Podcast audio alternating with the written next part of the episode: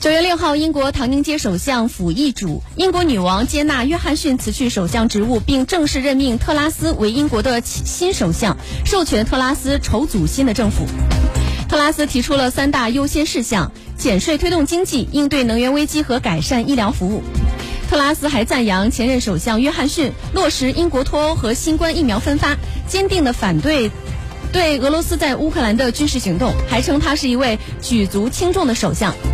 特拉斯强调，由于俄乌战事和新冠疫情，英国面对严重的全球逆风，但是他有信心共同度过这场风暴，重建经济。那么在外交方面，特拉斯表示，英方将与盟友一道捍卫全球的自由民主，因为海外不安全，本土也不会安全。那接下来，我们先来通过一部声音小片，一起来了解一下。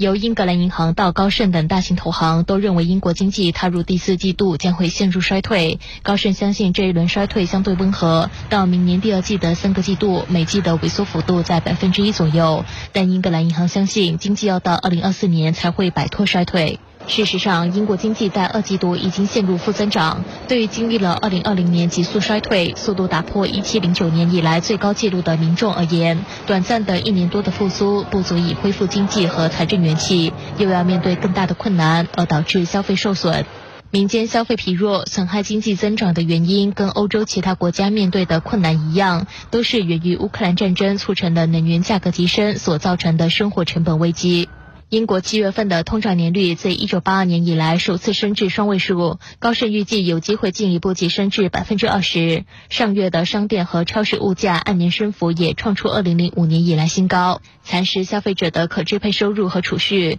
导致民众的债务负担加重。消费者信贷的按年升幅是超过三年最高，信用卡借款的年增率更创出二零零五年十月以来最高纪录。接任首相的特拉斯在竞选时已经表明会推出方案协助企业和民众度过能源危机难关，又表明会减税。但政府债台高筑，七月份的欠债不单远超预期，更较预算责任办公室预测的规模高出二十几倍。全年的债务预计将至少有一千七百亿英镑，是疫情前的欠债的三倍左右，令债券市场愁云惨雾。十年期金边债券收益率日前突破三厘大关，处于过去十多年来最高。刚过的八月，十年期收益率的升幅是一九八六年以来最高，其他期限的收益率也是十年八载以来的最高位。英镑汇价也因而承压，未来几个月有机会下市。一九八五年时所创的历史最低纪录一点零五美元，因而加剧输入性通胀，令英格兰银行对帮助政府解决经济难题爱莫能助，只能够继续加息又加息，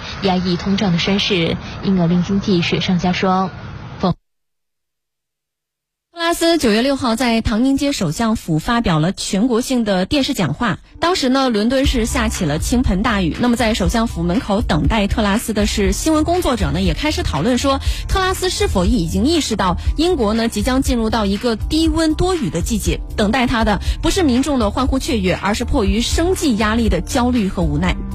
特拉斯在就职演说当中强调，会推出一份大胆的方案来帮助老百姓解决民生危机。外界也猜测。或为一千亿英镑来缓解这个民生的财政补贴方案。特拉斯表示，他带领的新政府呢将专注于解决英国的能源危机，带领英国经济呢走出困境，并且缓解英国的公立医疗的沉重负担。不过呢，当地民调呢仍然是并不看好特拉斯。那么在采访当中呢，有民众就表示，对于新新一届的保守党的政府呢仍然是没有十足的信心。英国首相特拉斯强调说，新一届政府呢将专注于。解决英国的能源危机，并且带领英国经济走出困境。